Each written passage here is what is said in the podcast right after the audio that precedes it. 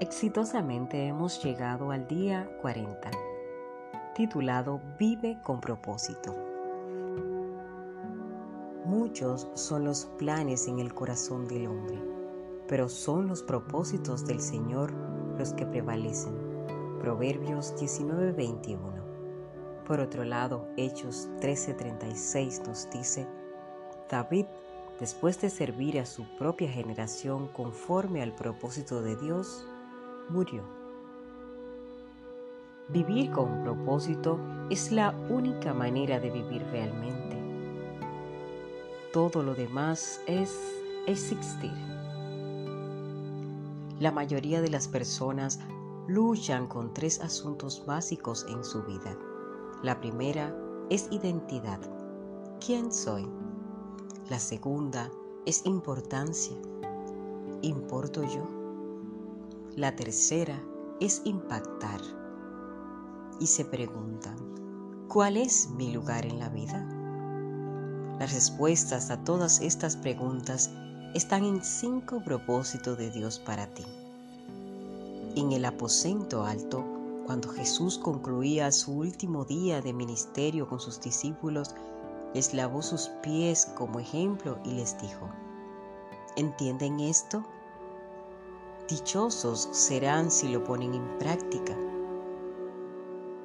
Una vez que conoces lo que Dios quiere que hagas, la bendición viene al ponerlo en práctica. Mientras llegamos al final de nuestro peregrinaje de los 40 días juntos, ahora que sabes el propósito de Dios para tu vida, serás bendecido si lo cumples. Tal vez esto signifique que debes dejar algunas cosas que estás haciendo.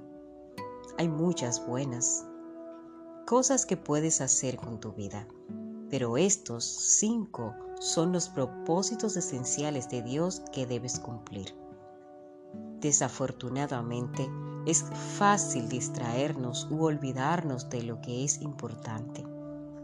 Es fácil desviarse de lo que es relevante y salir del curso poco a poco.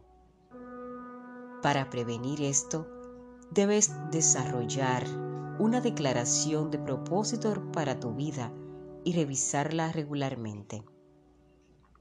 Tal vez te preguntes, ¿qué es una declaración de propósito? Te cuento.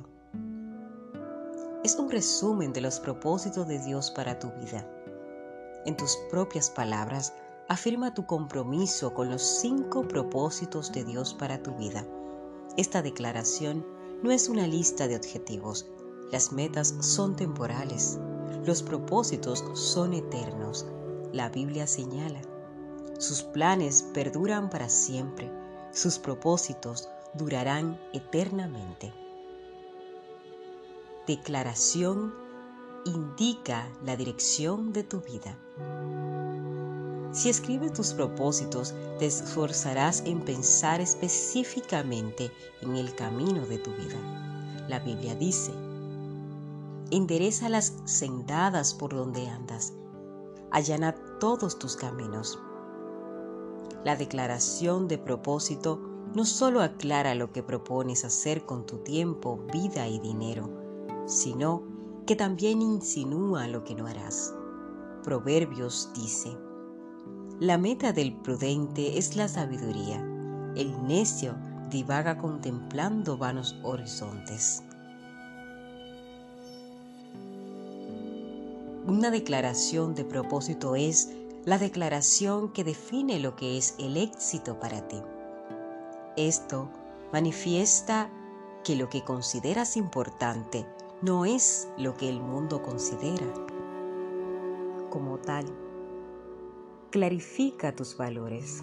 Pablo dijo, yo quiero que entiendas lo que realmente es importante.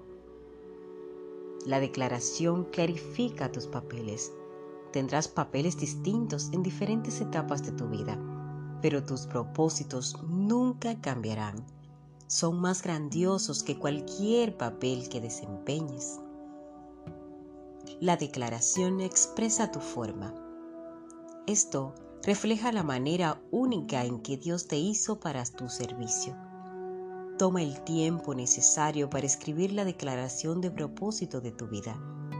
No trates de completarla de una sola vez, ni aspires a hacerla perfecta en el primer borrador.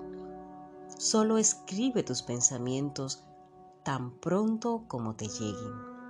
Siempre es más fácil corregirla que crearla. Aquí están las cinco preguntas que debes considerar cuando prepares las declaraciones de tu propósito. Y estas son las cinco preguntas más importantes de la vida. Número 1. ¿Cuál será el centro de mi vida? Esta es la pregunta de la adoración. ¿Para quién vivirás? Puedes centrar tu vida alrededor de tu carrera, tu familia, un deporte o diversión, dinero, entretenimiento o muchas otras actividades. Todas ellas son buenas, pero no pertenecen al centro de tu vida. Ninguna basta para sostenerte cuando la vida comience a despedazarse. Necesitas un centro inconmovible. El rey Asa le dijo al pueblo de Judá, centrarán sus vidas en Dios. Realmente Cualquiera que sea el centro de tu vida constituye tu Dios. Cuando le entregaste tu vida a Cristo, Él pasó a ser el centro, pero debes mantenerlo allí mediante la adoración. Pablo dijo, para que por fe Cristo habite en sus corazones. ¿Cómo sabes cuando Dios es el centro de tu vida? Cuando Dios es el centro de tu vida, lo adoras cuando no te preocupas. La preocupación es la luz que te advierte que empujas a Dios a un lado. Cuando lo pongas de nuevo en el centro, tendrás paz otra vez. La Biblia dice, y la paz de Dios, que sobrepasa todo entendimiento, cuidará sus corazones y sus pensamientos en Cristo Jesús. Número 2. ¿Cuál será el carácter de mi vida? Esta es la pregunta del discipulado. ¿Qué clase de persona serás? Dios está más interesado en lo que eres que en lo que haces. Recuerda, el carácter te lo llevarás a la eternidad, tu carrera no. Haz una lista de las cualidades de tu carácter que quieres desarrollar en tu vida. Puedes comenzar con el fruto del Espíritu o las buenaventuranzas. Pedro dijo, Esfuércense por añadir a su fe virtud a su virtud, entendimiento, al entendimiento dominio propio, al dominio propio constancia, a la constancia devoción a Dios, a la devoción a Dios afecto fraternal y al afecto fraternal amor. No te desanimes ni te rindas cuando tropieces requieres una vida entera para forjar un carácter como el de Cristo. Pablo le dijo a Timoteo, mantente enfocado en tu carácter y enseñanza. No te distraigas, sigue perseverando. Pregunta número 3. ¿Cuál será la contribución de mi vida? Esta pregunta se refiere al servicio. ¿Cuál será tu servicio en el cuerpo de Cristo? conociendo mi combinación de dones espirituales, corazón, habilidades, personalidad y experiencias, que es la forma, ¿recuerdas cuando hablamos de la forma? Formación espiritual, oportunidades, recursos y personalidad antecedentes. ¿Cuál será tu mejor papel en la familia de Dios? ¿Cómo puedes hacer la diferencia? hay un grupo específico del cuerpo para el que fuiste formado? Pablo señaló dos beneficios maravillosos cuando cumples con tu ministerio. Cito, esta ayuda, que es un servicio sagrado, no solo suple las necesidades de los santos, sino que también redunda en abundantes acciones de gracias a Dios. Cierro la cita. Aunque fuiste formado para servir a otros, considera que ni Jesús satisfizo las necesidades de todo el mundo mientras estuvo en la tierra. tienes que escoger a quienes puedes ayudar mejor, basado en tu forma. Necesitas preguntarte, ¿a quién deseo ayudar más? Jesús dijo con respecto a esto, los comisioné para que vayan y den fruto, un fruto que perdure. Cada uno de nosotros da frutos diferentes. Cuarta pregunta. ¿Cuál será la comunicación de mi vida? Esto se refiere a tu misión a los no creyentes. Tu declaración de misión es parte de la declaración del propósito de tu vida. Esto debería incluir tu compromiso de compartir el testimonio y las buenas nuevas con otros. También debes hacer una lista con las lecciones de la vida y pasiones divinas que sientes que Dios te ha dado para compartir con el mundo. Mientras vas creciendo en Cristo, Dios puede darte un grupo especial de personas para que te enfoques en alcanzarlas. Asegúrate de añadir esto a tu declaración. Si eres padre, parte de tu misión es criar a tus hijos en el conocimiento de Cristo, para ayudarlos a entender los propósitos de Él para sus vidas y enviarlos a su misión en el mundo. Puedes incluir la declaración de Josué en la tuya. Cito, yo y mi casa serviremos al Señor. Cierro la cita. Por supuesto, nuestras vidas deben dar testimonio y confirmar el mensaje que comunicamos. Antes que la mayoría de los no creyentes acepten la Biblia como creíble, quieren saber cuán creíbles somos nosotros. Por eso es que la palabra de Dios afirma, asegúrate de vivir de una manera que traiga honor a las buenas nuevas de Cristo. Quinta pregunta. ¿Cuál será la comunidad de mi vida? Esto tiene que ver con el compañerismo, con la comunión. ¿Cómo mostrarás tu compromiso con otros creyentes y tu conexión con la familia de Dios? ¿Dónde vas a practicar el mandamiento? Ámense los unos a, a los otros. ¿A cuál familia de la iglesia te unirás como un miembro activo? La Biblia dice, Cristo amó a la iglesia y dio su vida por ella. Debes incluir una expresión de amor para la iglesia de Dios en tu declaración. Al considerar tus respuestas a estas preguntas, incluye cualquier escritura que te hable acerca de cada uno de esos propósitos. Hay muchas en este libro. Puede que te tome semanas o meses elaborar la declaración del propósito de tu vida en la manera que quieres. Piensa en esto. Habla con tus amigos y reflexiona en las escrituras. Puedes volver a escribirlas cuantas veces sean necesarias hasta que llegues a tu declaración final. Aún después, quizás le hagas algunos cambios menores de acuerdo con lo que Dios te vaya haciendo entender y según tu forma. Si quieres ver algunos ejemplos de otras personas, puedes enviarme un correo a Ve a verificar ese correo en apéndice número 2. Esto nos dice nuestro escritor Rick Además de describir en detalle la declaración del propósito de tu vida, también es útil una declaración breve o lema que resume los cinco propósitos de tu vida de manera que los puedas memorizar y para que inspiren. Así podrás recordarlos diariamente. Salomón aconsejó, Será bueno mantener estas cosas en tu mente para que puedas repetirlas. Aquí tienes algunos ejemplos. Mi propósito en la vida es adorar a Cristo con todo mi corazón, servirle con mi forma, tener compañerismo con mi familia, crecer igual a Él en carácter y cumplir su misión en el mundo para que así reciba la gloria. Un segundo ejemplo sería mi propósito en la vida es ser un miembro de la familia de Cristo, un modelo de su carácter, un ministro de su gracia, ser un mensajero de su palabra y un magnificador de su gloria. Así, estos propósitos te servirán para guiarte y poder redactar el tuyo.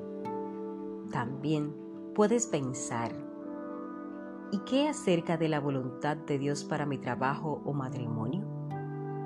¿O dónde se supone que tengo que vivir o ir a estudiar? Sinceramente, estos son asuntos secundarios en tu vida. Puedes tener muchas posibilidades y todas pueden caber dentro de la voluntad de Dios para ti. Lo más importante es que tú cumplas los propósitos eternos de Dios independientemente de donde vivas o trabajes o con quién estés casado, esas decisiones deben apoyar tus propósitos.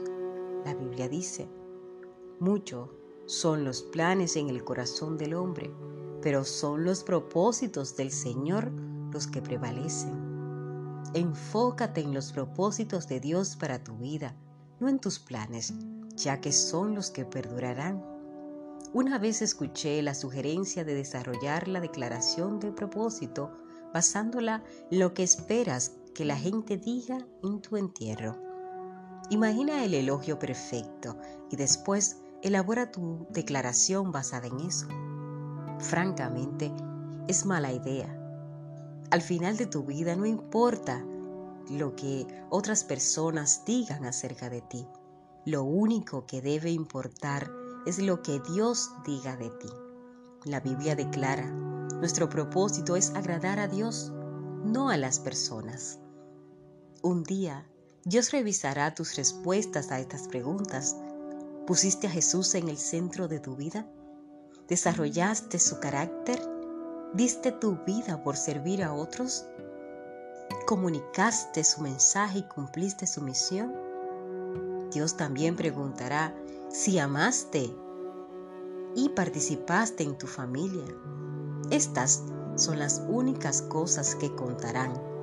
Como dijo Pablo, nuestro propósito es complacer a Dios, no a los hombres. Pablo vivió una vida con propósito.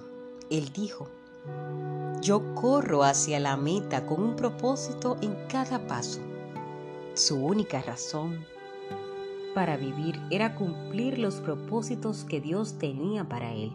Y agregó, para mí el vivir es Cristo y el morir es ganancia. Pablo no tenía miedo a vivir ni a morir. En cualquier forma cumpliría los propósitos de Dios. No podía perder. Un día la historia concluirá. Sin embargo, la eternidad continuará para siempre. William Carey acertó diciendo, el futuro es tan brillante como las promesas de Dios. Cuando te parezca difícil cumplir tus propósitos, no te desanimes. Recuerda tu recompensa que perdurará para siempre. La Biblia dice, pues los sufrimientos ligeros y efímeros que ahora padecemos producen una gloria eterna que vale muchísimo más que todo sufrimiento. Imagínate cómo será cuando estemos todos de pie frente al trono de Dios, presentando nuestras vidas en profunda gratitud y adoración a Cristo. Juntos diremos, digno, oh Señor, sí, nuestro Dios. Toma la gloria, el honor, el poder. Tú creaste todo. Todo fue creado porque así lo quisiste. Lo alabaremos a Él por su plan y viviremos para sus propósitos por siempre. Este es nuestro día 40. Punto de reflexión. Vivir con propósito es la única manera de vivir de verdad. Versículo para recordar. David, después de servir a su propia generación conforme al propósito de Dios, murió. Hechos 3:86. Pregunta para considerar. Cuando tomaré el tiempo para apuntar mis respuestas a las cinco grandes preguntas de la vida? Y una segunda pregunta. ¿Cuándo plasmaré mi propósito en papel? ¿Cuándo vas a tomarte el tiempo para apuntar tus preguntas y definir tus propósitos? Espero que estos 40 días hayan sido de provecho para ti que hayas descubierto tus propósitos. Y no solo eso, sino que trabajes en ellos. Recuerda, que el trabajar en nuestras virtudes las hará brillar. Recuerda que Dios nunca va a abandonarte, que los momentos de tristeza son de los que más vamos a aprender. Consulta la palabra, ora con fe y espera con paciencia. Hasta la próxima. Un abrazo.